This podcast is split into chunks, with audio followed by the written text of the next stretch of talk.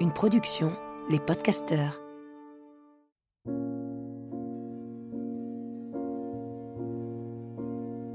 Bienvenue dans Pleine Présence, le podcast qui donne envie d'habiter pleinement l'instant présent. Qu'a-t-on de plus beau à offrir que notre pleine présence au reste du monde? Qu'a-t-on de plus beau à s'offrir à nous-mêmes? Juste quelques instants, être pleinement ici et maintenant, à l'écoute des éléments qui nous entourent, à l'écoute de notre souffle, à l'écoute du soi, à l'écoute de l'autre. Je m'appelle Lily Barbery-Coulon, j'enseigne le Kundalini Yoga et la méditation je suis l'autrice de plusieurs livres et j'ai longtemps été journaliste avant de transformer ma vie et de la consacrer au déploiement du soi. Ce nouveau rendez-vous me permet de réunir tout ce qui m'anime, la méditation bien sûr, mais aussi le partage des personnes qui m'inspirent et me donnent envie de me redresser et de me mettre en mouvement au service de ma conscience. Chaque épisode commence par une courte méditation et se poursuit par un entretien avec ceux qui changent le monde à leur niveau, suivent leur intuition, traversent les jugements et honorent leur mission. Autant de sources d'inspiration pour réinventer la narration et être encore plus proche de notre essence. En pleine présence. Avant d'écouter un podcast, moi je sais que les podcasts, on les écoute euh, parfois en faisant la vaisselle, euh, dans la voiture ou en faisant tout un tas de trucs. Euh, j'aimerais vous inviter à vous installer et peut-être à prendre un instant pour vous, à vous asseoir peut-être sur le rebord de votre chaise ou en tailleur, sur un fauteuil, peut-être bien calé dans le fond du canapé, en tout cas en gardant la colonne vertébrale bien droite je vous invite à fermer les yeux et à regarder ce qui est en train de se passer à l'intérieur de votre poitrine et de votre ventre. J'inspire par le nez et je sens l'air frais qui entre par mes narines qui vient rafraîchir tous mes organes. Et j'expire par le nez. Et juste j'observe ce qui est en train de se dérouler à l'inspire et à l'expire je prends juste un moment pour être en présence avec ma respiration. À cet instant précis, vous êtes peut-être en train de juger votre respiration, de vous dire que vous ne savez pas respirer. Si ces pensées-là viennent à vous, vous les relâchez et vous revenez juste dans j'inspire et je sais que j'inspire. J'expire et je sais que j'expire et c'est la seule chose qui compte à cet instant précis prenez conscience de votre socle, de votre assise. Redressez la colonne vertébrale, peut-être ouvrez la poitrine, rapprochez les omoplates, étirez la nuque. Gardez le menton parallèle au sol. Et progressivement, sentez comment la respiration évolue. Juste observez-la comme si vous étiez un drone qui tourne tout autour de votre corps. J'inspire et je sais que j'inspire. J'expire et je sais que j'expire. Et puis peut-être que si vous êtes vraiment attentif, un peu comme un enfant qui écoute à l'intérieur d'un coquillage l'océan, vous allez entendre les battements de votre cœur. Si vous n'entendez pas, aucun problème, imaginez les battements du cœur qui est le vôtre au centre de cette poitrine et imaginez également qu'à l'instant où vous respirez et où vous m'entendez, des milliards de cœurs tout autour de la planète sont en train de battre à l'unisson avec le vôtre. Peut-être pas au même rythme, peut-être euh, plus vite ou beaucoup plus lentement. Écoutez cette musique intérieure, écoutez comment vous êtes relié avec tout les autres cœurs des humains qui vivent et qui battent en même temps que le vôtre. J'inspire et je sais que j'inspire, j'expire et je sais que j'expire. Si j'écoute encore plus attentivement, je vais peut-être entendre les battements de cœur des animaux qui sont vivants à cette seconde.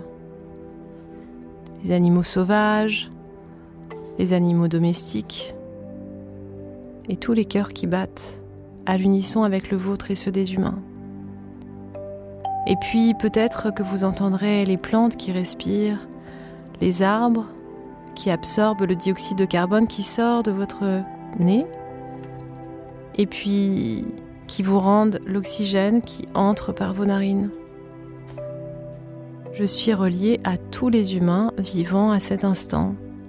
Je suis relié aux arbres, je suis relié à la terre sous mes pieds, je suis relié aux étoiles au-dessus de mon crâne. Je ne fais qu'un avec tout ce qui est. Inspirez. Retenez le souffle, sentez votre pleine présence. Expirez et relâchez. Ça y est, votre cœur est ouvert à écouter et vous êtes pleinement présent ici et maintenant. Alors aujourd'hui, j'ai envie de vous présenter mon invité. Je l'ai rencontré il y a un peu plus d'un an. Hélène Médig, qui est comédienne et réalisatrice, m'a contactée, elle voulait me rencontrer. Elle venait de passer plusieurs semaines à méditer avec moi sur Instagram et elle suivait déjà mes cours en ligne. Et notre rencontre a été si fluide, si enthousiasmante que j'ai compris que quelque chose d'important commençait. Et puis un peu plus tard, euh, je l'ai embarqué avec moi dans les Cévennes en retraite de yoga. Et on n'a pas cessé depuis d'échanger autour des valeurs qui nous sont chères et qui nous relient, le soin du vivant, le soin des vivants. Au printemps 2021, Hélène, qui a réalisé le film documentaire On a 20 ans pour changer le monde, a inauguré un espace révolutionnaire, une maison qui prend soin des humains autant qu'il prend soin de la Terre. Parrainée par Nicolas Hulot et Isabelle Carré, la première maison de Vincent dédiée à l'accueil de l'hébergement et l'hébergement des adultes atteints de troubles autistiques est née. Mais ces lieux ne se contentent pas de répondre aux particularités de ces personnes extraordinaires. Ces lieux sont aussi pensés pour avoir un impact positif sur leur environnement. La nature n'est pas dissociée de l'homme, c'est en prenant soin d'elle que l'homme prend soin de lui et c'est en prenant soin de lui qu'il prend soin de tout ce qui l'entoure. Alors Hélène, bonjour. Salut Lily. bon, on va pas faire semblant, on va, on va pas se vous voyer, on va évidemment se tutoyer. Hélène, est-ce que tu peux me dire ce qui t'a donné envie de créer les maisons de Vincent? Tout d'abord, évidemment, c'est un projet qui est généré par mon histoire personnelle. Je suis la petite sœur euh, de Vincent, qui est donc euh, mon grand frère, mon aîné de 11 ans, et qui a hum, totalement constitué mon identité, dans le sens où notre différence d'âge, euh, a généré que j'ai découvert le monde à travers lui. Mes parents ne m'avaient pas expliqué que mon frère était différent. Ça a été un vrai cadeau, donc je n'ai pas été conditionnée. Et j'ai considéré euh, mes dix premières années que mon frère était absolument normal et que le reste du monde dysfonctionnait. Donc, c'est pour te dire dans quel écart j'ai pu être. Et vers dix ans, j'ai réalisé euh, que mon frère était différent ça a été la naissance de ma première très grande colère, en fait, qui ne m'a pas quittée. Surtout parce que j'ai réalisé que la société ne proposait rien d'adapté à sa différence. Et cette problématique, eh bien, elle a duré euh, une grande partie de sa vie. Mon frère a 60 ans aujourd'hui. Euh, bon, tout n'a pas été, euh, ça a été chaotique. Il a été maintenu au sein de ma famille jusqu'à ses 30 ans. Et puis après, c'est une itinérance euh, de lieux en foyer de vie plus ou moins inadapté. On va dire qu'il y a eu dix ans où c'était un petit peu plus euh, euh, harmonieux. mais voilà, j'avais l'envie, le désir, depuis toujours, même je vais te dire avant mon adolescence, de créer des lieux pour mon frère, des vraies maisons. Et c'est en réalisant ce film autour de la transition écologique, on a 20 ans pour changer le monde, que j'ai eu mon déclic. Je me suis dit, je vais relier l'urgence sociale et l'urgence environnementale. Le fait de pouvoir le relier à la transition écologique et de développer tout le projet inclusif relié à la Terre, prendre soin des humains et de la Terre, et on en parlera peut-être plus tard, mais la prise en charge adaptée euh, des personnes autistes adultes en France n'est pas très loin, pas très éloignée euh, de la perte de sens euh, de, de la société, du modèle à bout de souffle dans lequel on est par rapport à l'écologie. Enfin, on en reparlera plus tard si tu veux. Ouais, ouais, mais je, trouve ça passionnant parce que hum, c'est ce qui m'a tellement touché dans ton projet. C'était le fait que tu faisais pas de différence en fait. Euh, c'est-à-dire euh, ce qui est euh, malade en anglais, on parle de dis-ease, c'est-à-dire hum, d'un dysfonctionnement de l'aise. Euh, et l'aise, l'aisance, euh, c'est quand euh, tout est fluide, tout est grâce.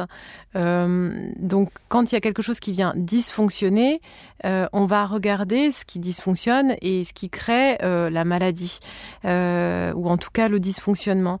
Et il est, on, peut l'observer aussi bien sur la, la nature et ce qui nous entoure que l'intérieur de nous, l'intérieur de nos cellules. Mais avant qu'on entre plus dans ce projet, je voudrais que tu nous expliques ce que sont les troubles autistiques, parce qu'il y a une méconnaissance, euh, moi, qui me frappe euh, vraiment euh, quand on parle d'enfants ou d'adultes autistes. Euh, alors je sais qu'il y a des parents qui préfèrent qu'on parle de troubles autistiques plutôt ou atteints de troubles autistiques plutôt que de personnes autistes parce qu'ils trouvent que du coup ça colle une étiquette qui ne correspond pas à la, à la, à la richesse en fait de leur enfant, qui n'a pas à être réduit uniquement en fait euh, euh, à son handicap et euh, ou en tout cas à ses particularités. Et en discutant en fait euh, avec euh, des, des personnes qui ne connaissent pas du tout, qui n'ont jamais connu en fait une famille euh, qui est touchée en fait de cette manière-là, je me suis rendu compte euh, que même chez des gens jeunes, euh, il y a encore l'idée que ce seraient les parents qui auraient mal agi, en fait, qui auraient été dans l'enfance des parents psychotiques, névrotiques, tout ce que tu veux, et qui, n'ayant pas bien digéré leur propre histoire aurait refilé en fait euh, et créé ce trouble. Or, c'est absolument pas le cas je voudrais que tu m'expliques euh, comment ce trouble et comment ces troubles fonctionnent. c'est bien que tu en parles, Lily, parce que au-delà du fait qu'il est très difficile en fait de nommer les TSA, les troubles du spectre autistique, puisqu'il y a tellement de formes d'autisme, il y a des autistes non verbaux, il y a des autistes qu'on appelle sévères et je n'aime pas beaucoup ça d'ailleurs non plus, euh, parce qu'en fait l'autisme, puis il y a les autistes comme mon frère qu'on nommait avant Asperger, euh, qui ont donc un potentiel intellectuel et euh, un, très grand mystère dans leurs différences, hein, parce qu'une facilité à la fois d'acquisition et très peu d'autonomie. Euh, mon frère va te réciter toute l'histoire du général de Gaulle, mais il va pas savoir aller se coucher ou se faire cuire un œuf, hmm. et il va mettre une heure à faire ses lacets. La seule chose qui relie tous ces troubles, c'est la temporalité, et c'est très intéressant. Maintenant, je vais essayer de pas trop euh, m'égarer parce qu'en fait c'est une différence dont je n'ai pas encore percé le mystère. Et on en reparlera peut-être, mais c'est très poétique en fait. Là où tu as raison, mes parents qui ont consulté Françoise Dolto, le professeur Lebovici, Françoise Dolto, elle a directement dit à mes parents vous êtes responsables. D'accord, Dolto n'est pas n'importe qui, mhm. euh, mais c'était avec cette violence-là. Elle avait même des photos de mon frère et elle disait ça s'est passé à ce moment-là, à 18 mois. Que s'est-il passé? Hmm. Heureusement, aujourd'hui, on sait que l'autisme, quelle que soit sa forme, est une maladie physiologique. Hmm. On est autiste. Hmm. Voilà, on ne le devient pas. Après, on peut beaucoup évoluer. Effectivement, si on crée un environnement adapté à ces troubles, on peut pas faire des miracles, mais en tout cas, on peut considérablement réduire les troubles envahissants du comportement, gagner en autonomie, en épanouissement. Euh, voilà, il y a des outils.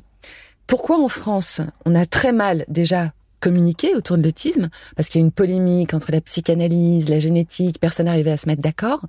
Et aussi parce qu'il n'y avait pas de centre diagnostic. Mon frère Vincent a un diagnostic d'autisme, même si on sait qu'il est autiste, c'est une caricature de l'autisme, mon frère, donc bien sûr qu'on le sait. J'ai même fait un film sur lui au départ pour parler de son autisme et de sa différence. Mais il a un diagnostic d'autisme depuis un an. What? Comment c'est possible Parce que j'ai un partenariat avec le centre diagnostic de la Pitié Salpêtrière, du docteur Vulser, qui est une de mes grandes partenaires aujourd'hui. Et il a eu accès au diagnostic. Alors en France, pour te la faire courte, les enfants et les familles ont accès au diagnostic plutôt depuis dix ans. Les adultes, c'est une catastrophe. Hmm. C'est une catastrophe pourquoi? Parce qu'on a des psychiatres qui ne sont pas formés aux troubles autistiques.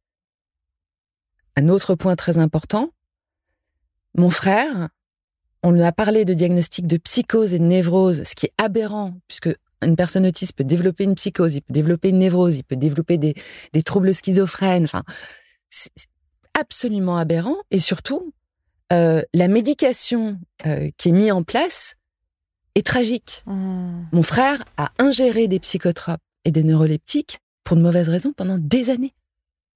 Ouais, c'est fou parce que en fait, euh, on peut à nouveau parler de terrain.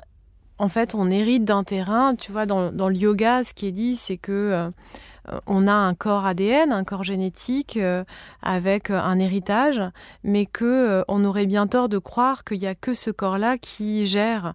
dans, dans le yoga, on dit qu'il y a plein de corps différents énergétiques et que c'est pas parce qu'il y a une transmission d'un héritage qu'on peut lire.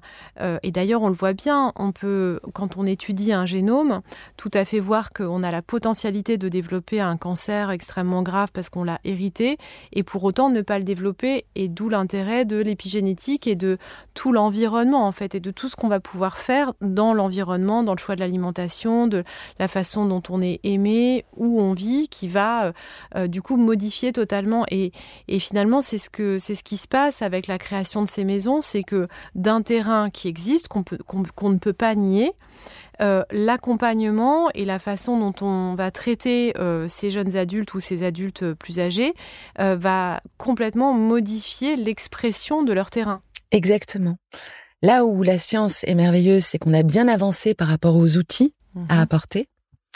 je suis pas, je, précise quand même, je suis pas absolument contre la chimie. Parfois, c'est nécessaire. Bien sûr. Aucun problème ce qui m'a beaucoup, beaucoup, beaucoup révolté pendant des années, c'est l'aspect systématique et surtout de réaliser que 80% des psychiatres en France n'y connaissaient rien au TSA.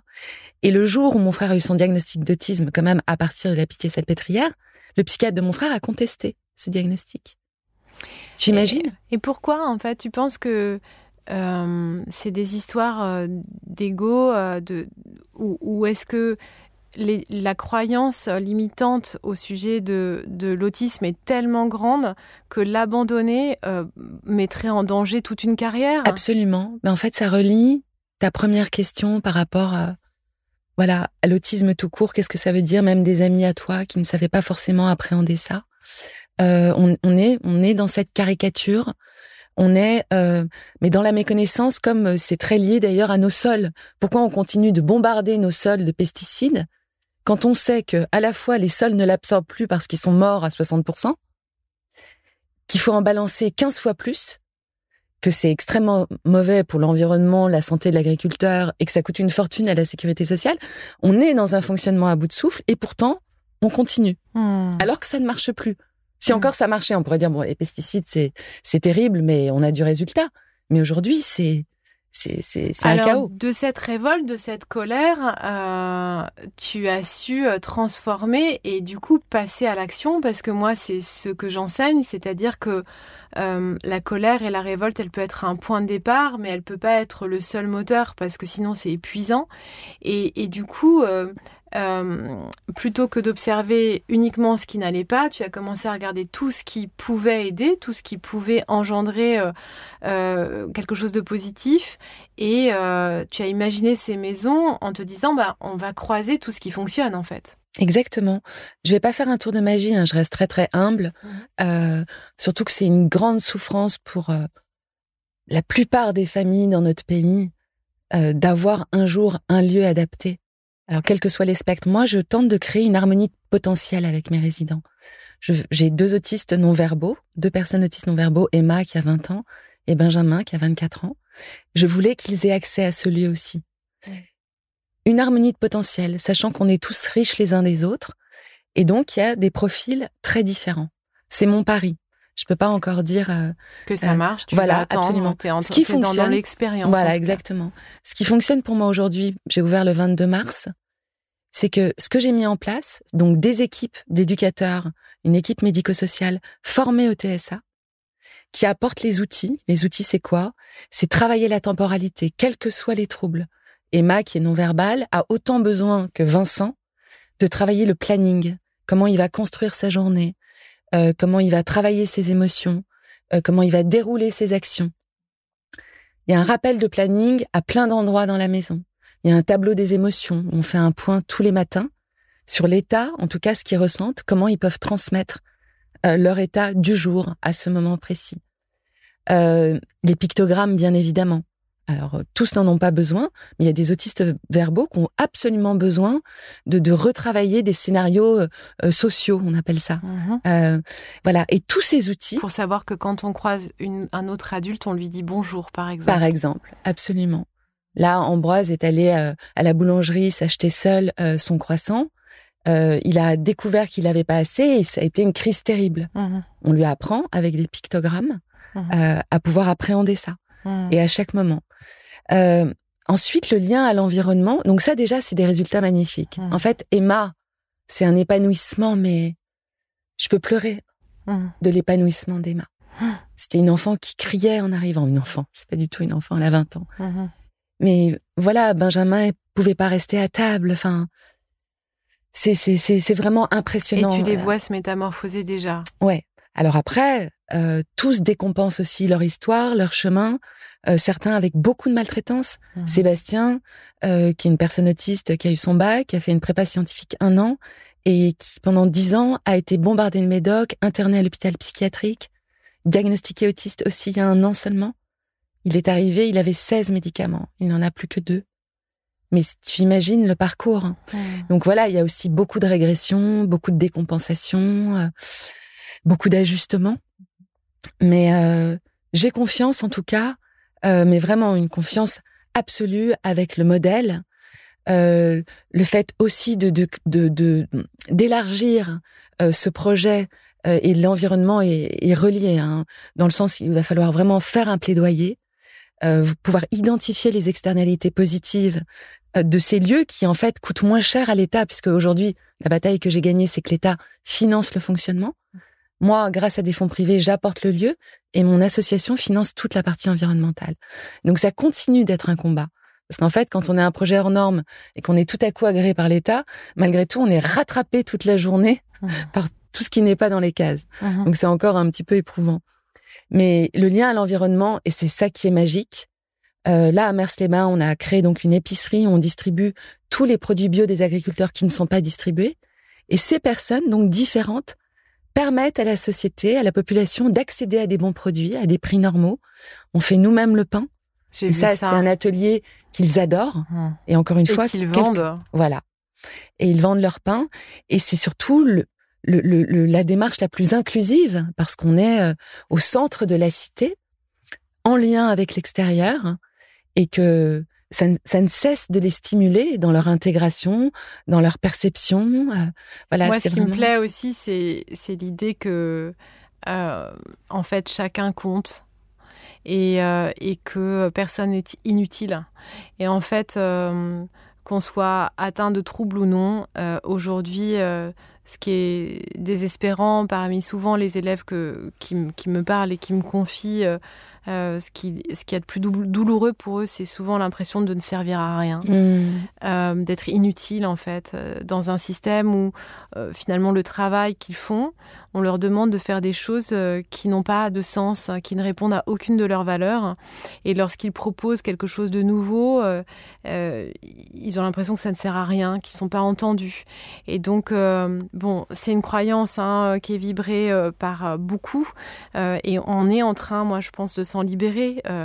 Et, et, justement, des lieux comme celui que tu as créé, pour moi, sont ouvreurs de chemin.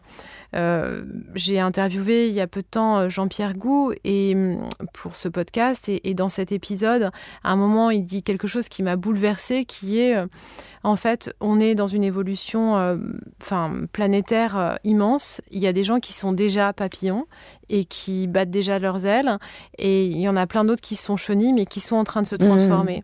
On n'a pas euh, le même rythme de transformation, mais il ne s'agit pas d'écraser les chenilles en leur disant euh, tu sais pas encore voler, t'es nul, mais plutôt de suivre ceux qui ont déjà compris que euh, au moment où le, papillon se transforme, où la chenille se transforme en papillon, il y a une phase où tout son système immunitaire se retourne contre les cellules du papillon.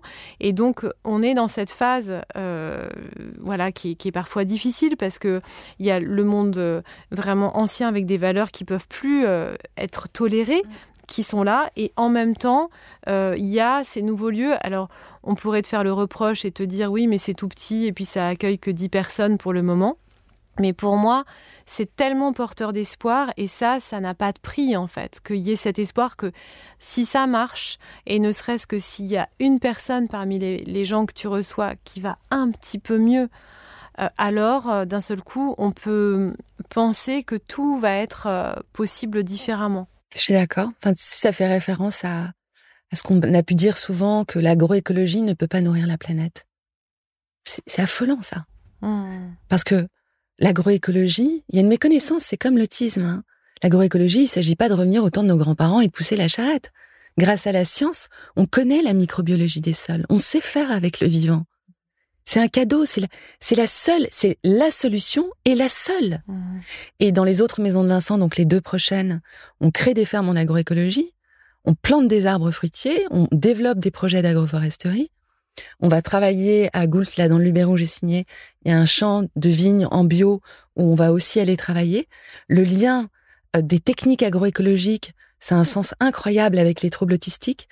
Parce qu'en général, hein, sans faire de généralité, mais en général, les personnes autistes s'épanouissent beaucoup dans la minutie, dans la répétition, dans ce cadre de la temporalité, en fait. C'est très lié. C'est souvent très proche de la pratique Kundalini euh, ou la répétition, euh, c'est quelque chose qui m'a jamais quitté quand j'ai commencé à, approfondir le travail Kundalini avec toi. Voilà, on est obligé de faire une, euh, digression.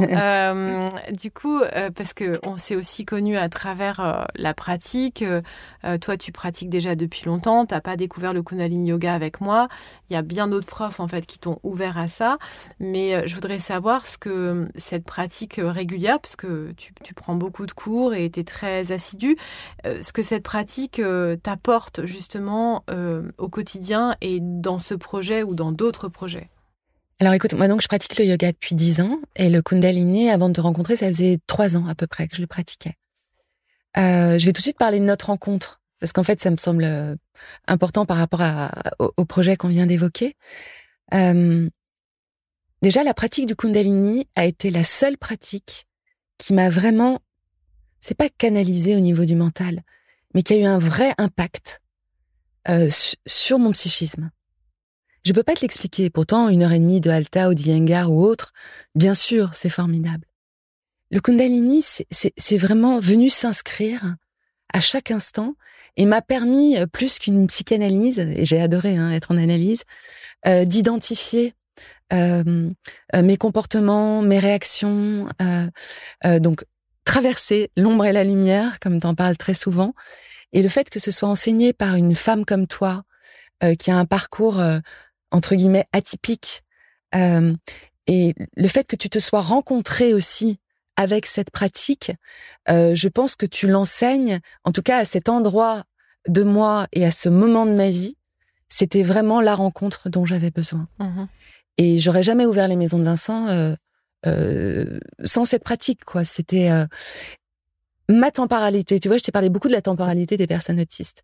Mais justement, le temps long, euh, transformer la colère en création, et peut-être aussi, comme tu le dis souvent, le fait d'être traversé et de se nourrir de la de cette difficulté en fait qui qui qui qui, qui après est, est une révélation Hmm. Euh, sans être maso, hein, parce qu'évidemment, il, ne s'agit pas du tout de ça. Va dire ça, c'est chouette, on traverse l'épreuve. Et... Oui, il s'agit pas de se dire il faut souffrir pour pouvoir récolter. C'est tout le contraire. Il se trouve que quand on vit une épreuve, euh, on peut résister à cette épreuve en se disant je vais me battre contre l'épreuve, euh, voilà, et on peut mettre beaucoup d'énergie de, de, de, combat. Mais il y a un moment, en fait, accepter l'épreuve qui est là et la transformer. Euh, c'est le cadeau. Le cadeau, on va le recevoir à un moment derrière ça. Euh, mais moi, je suis, je suis, comme toi, je suis pas du tout masochiste, j'ai pas du tout envie de souffrir. C'est donc absolument pas ça. Hein. C'est de la résonance. Et euh, c'est vrai que moi, j'ai un côté qui peut être un, vraiment un défaut hein, chez moi. Je suis très volontaire, euh, très déterminée, euh, et encore plus avec des projets où j'ai beaucoup de colère que je transforme. Mais euh, euh ce que j'ai vécu avec les institutions, avec l'État, je pense que sans le Kundalini, je traversais pas quoi. Mmh. Et ces résistances, en fait, parce que tu, tu mettais le point sur la table, mais finalement, t'étais pas forcément entendu. Là, tu as pu être suffisamment calme et sereine pour aller et avancer, quoi. Exactement. Mmh. Et pas être juste dans la réaction. Mmh tu vois.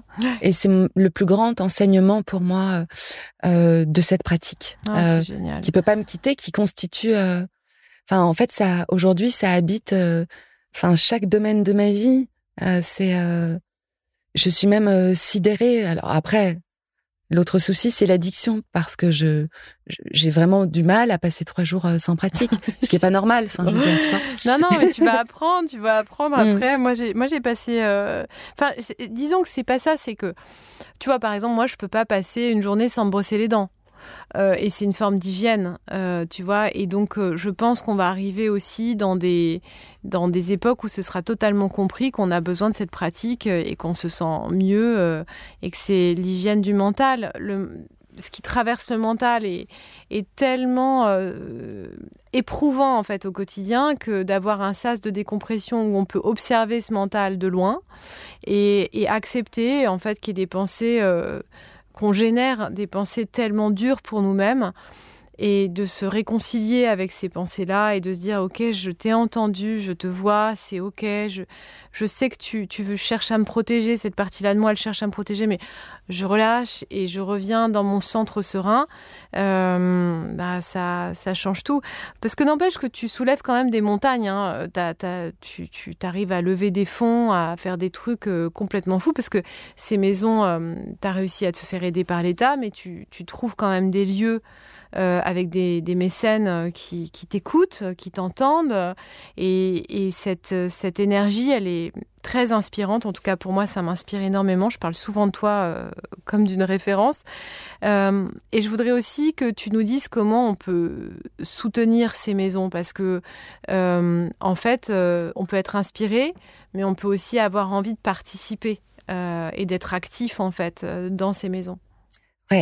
Je voudrais juste reprendre ce que tu avais dit juste avant euh, par rapport au fait qu'il y a une maison, deux autres qui en développement. La prochaine ouvrira en janvier 22. Mais évidemment, Lily, il faudrait en, faudrait en créer 100 minimum. Hmm. Moi, j'ai une liste d'attente euh, aujourd'hui. Euh, je, n'ose pas te dire. C'est affolant. Hmm. Et l'État va devoir, à un moment donné, mettre 30 millions d'euros sur la table. Ça leur coûtera bien moins cher parce qu'un lieu comme le mien, c'est moitié prix de n'importe quelle institution avec tant de résidents accueillis euh, dans un lieu euh, inadapté. À l'autisme, encore une fois. Hein. Euh, sans parler des hôpitaux psychiatriques qui sont surchargés de personnes autistes qui n'ont rien à y faire, et de foyers d'accueil médicalisés qui sont vraiment destinés à des personnes très très très très atteintes, qui n'ont parfois pas de mobilité non plus. Voilà, et toutes les autres personnes ont besoin d'un endroit digne et à la hauteur de leurs différences. Donc moi je avant de te dire ce que les personnes peuvent faire, c'est que voilà, l'État va devoir, à un moment donné, s'engager vraiment mmh. et développer. Car créer une maison de Vincent, c'est créer une ferme en agroécologie aussi. Mmh, bien sûr. Voilà. Donc c'est créer de la richesse. Et on va devoir multiplier, exactement. Euh, qu'est-ce qu'on peut faire déjà? S'intéresser euh, aux maisons de Vincent, euh, comment dirais-je, par rapport à, à l'aspect un peu holistique, c'est-à-dire différents acteurs, différents mondes qui se relient pour inventer euh, un lieu euh, qui répond à l'urgence sociale et environnementale. Pour moi, juste ça déjà, c'est important parce que je pense qu'on va devoir dupliquer, euh, comme le dit Nicolas Hulot, on ne peut plus séparer le social de l'humain, de l'écologie et de l'économie. Donc à chaque endroit, c'est trouver à nouveau du sens pour, pour, se, pour tracer un chemin. Parce qu'évidemment, on va pas arrêter le glyphosate demain en deux secondes. Tracer un chemin. Euh, je donne cet exemple. Euh, voilà. Et je pense que c'est vraiment universel, ça. Et je sais qu'il y a d'autres domaines hein, où on commence à, à tracer euh, ce sillon. Mais déjà ça, ça me fait très plaisir quand les gens euh, ne vont pas plus s'engager par rapport à l'association, mais ça peut les inspirer sur, dans d'autres domaines. Sinon, on peut aider en faisant un don, évidemment, Maison de Vincent, parce que c'est uniquement l'association qui finance la partie environnementale. Donc, aussi les activités thérapeutiques. Ça, c'est une chose, quand un, l'État finance un lieu d'accueil, eh bien, normalement, l'État finance aussi les activités. Là, c'est mon association qui le prend en charge. Donc, ça veut dire quoi? Aussi engager des maraîchers, transmettre. Euh, il y a tout un aspect de formation. Et à la fois former euh, décupler, rendre visible l'agroécologie et ses techniques et aller plus loin, servir l'intérêt général. On va pouvoir distribuer nos produits dans les maisons de retraite, dans les écoles, dans les cantines. Enfin voilà, c'est vraiment, c'est pas juste isoler des personnes autistes dans un lieu, c'est ouvrir grand les portes mmh. et même sensibiliser des lycéens, des collégiens à la différence, parce que l'aspect éducatif est vachement important. Ouais, donc en fait, c'est aussi potentiellement travailler. Toi, tu travailles avec les élus, j'imagine, de là où tu t'installes. En région, en département, et au niveau national et beaucoup à Paris. Je Les ministères m'accompagnent beaucoup, j'avoue. Mmh. Ils sont eux-mêmes en fait freinés euh, on va pas passer trop de temps là-dessus, mais par des lois obsolètes qui sont en place depuis 50 ans et qui n'ont pas été modifiées. Hmm. Donc ça, ça rend fou quand tu vois que même la ministre ou la délégation interministérielle chargée de l'autisme, Claire Compagnon, que je cite parce que c'est une femme qui fait un travail exceptionnel, c'est elle qui rend accessible beaucoup plus aujourd'hui le, le, diagnostic autisme. Elle a, elle a déployé en région, dans chaque région, des centres ressources autisme. Ça n'existait pas. Elle a fait ça ces trois dernières années. Ouais. Donc, on, est à la fois en fait à un moment où, on commence à mettre de la lumière euh, là-dessus et à s'ouvrir et, euh, et, en même temps encore freiner. Euh. Mais est-ce que tu crois pas que à chaque fois qu'on imagine à travers la réalisation de ton lieu, mais, mais même sur le plan de l'imaginaire, quand on travaille cet imaginaire de d'un autre futur possible, on est déjà en train d'enclencher toute notre énergie euh, et de la et de finalement euh, manifester parce que moi j'ai toujours l'impression enfin je, suis convaincue que la pensée est créatrice et que euh, du coup si au lieu de, de, focaliser notre attention sur tout ce qui ne va pas et tout ce qui n'est pas encore résolu on commence à imaginer tous ensemble c'est tellement évident quand tu le dis euh, que oui, moi, ma fille a eu la chance d'être dans des écoles où euh, le handicap était euh, inclus. donc, elle a eu l'occasion de rencontrer des enfants qui avaient des problèmes de surdité, des problèmes de, vue, de, troubles de la vision ou, qui étaient non-voyants et, et, pas que. Enfin, il y a eu plein d'autres troubles qu'elle a eu l'occasion de rencontrer pour moi, j'ai trouvé que c'était une grande source de richesse. Euh, euh, et ça paraît tellement évident, en fait, quand on le vit. Euh, et du coup, de l'imaginer, si on se met tous à rêver au même moment de la même chose, c'est un peu comme ces cœurs qui battent à l'unisson dont je parlais au mmh. début pendant la méditation. C'est que on, se relie et, on rend les choses possibles. Mmh. Lily, je suis convaincue. Mmh. Mais convaincue. Et d'ailleurs, l'univers m'a, enfin, sincèrement, je, j'ai identifié tous ces moments où le cadeau était là. En fait, souvent on me dit mais c'est fou, t'as été c'était rapide. Enfin, comment t'as fait euh, euh, pour faire la révolution un petit Mais non, mais j'étais totalement guidée. Sincèrement, hmm. c'est même affolant. Alors oui, il y a cette bataille un peu politique qui, qui en fait active ma colère. Parce qu'en fait, pour moi, l'État, que l'État finance c'est une énorme réparation par rapport à mon histoire. Mhm. Donc c'est là où, tu vois, je suis encore activée. Et c'est vrai que quand je me dis la ministre peut pas changer des lois, je m'en bats, quoi. Enfin, mhm. c'est aberrant. J'ai envie, je vais à l'Élysée, je fais oh, euh, stop, quoi. mais c'est ça le problème. Maintenant, ce que tu dis, mais bien sûr, évidemment, et j'ai confiance en ça, terriblement. Et par rapport à la différence, et ça, c'est vraiment une chose que je ressens tellement fort. La différence est un cadeau toutes les personnes autistes que j'ai rencontrées et que je rencontre encore, quels que soient leurs troubles, ont une conscience exacerbée de la vie et des gens et du monde. Ils sont toujours à l'endroit de leur vérité. C'est quelque chose qui est affolant. Et je pense que c'est pour ça qu'il y a eu un pas de côté. Quelque chose fait un pas de côté parce qu'ils sont nés comme ça. Mais cette conscience est folle. Et on a beaucoup à recevoir comme enseignement des personnes autistes. Cette conscience et aussi l'absence de filtres sociaux et de masques sociaux qui est euh, euh, très difficile euh, à, à, accepter lorsque on n'est pas habitué à être face à quelqu'un mm. qui n'a pas ses filtres. Mais du coup, il y a une ce qu'on appelle le satnam, l'identité vraie. qui est là, présente et, et qui dit tout ce qu'elle pense, tout ce qu'elle ressent, euh, alors, quand euh, on est avec euh, des autistes verbaux, hein, mais mais même avec des autistes verbaux. Mais c'est hallucinant, mm. ça. C'est vraiment, ça se traduit tout de suite, quoi. Donc, écoute, voilà, je, voulais absolument partager ce, ce projet et parce que souvent, quand moi je manque de courage et que ça m'arrive aussi hein, d'être pleine de désespoir euh, sur euh, ce qui nous arrive euh, mondialement et de me dire mais quand est-ce qu'on va changer l'école, le soin de l'autre, l'agriculture? Et parfois, voilà, je, peux avoir des moments où je suis découragée. Et puis je pense à ton projet et je me dis, mais non, mais tout est possible. Bah écoute, Lini, moi aussi, cet été, c'était très compliqué, tu vois. Cette accélération de l'effondrement, qui pourtant correspondait en tout point à tous les scientifiques que j'ai rencontrés pendant le tournage de mon film. On a 20 ans pour changer le monde. C'était difficile de traverser ça et de le... Je reprenais même mes notes parce que certains n'ont pas été montés dans mon film, bien sûr. Euh, il s'agissait de créer une narration. Et euh, bah, voilà, ce qui nous relie, euh, c'est très précieux. Et... Ouais, l'espoir. Il faut faire, on peut faire. Mm. Merci Hélène, merci. beaucoup.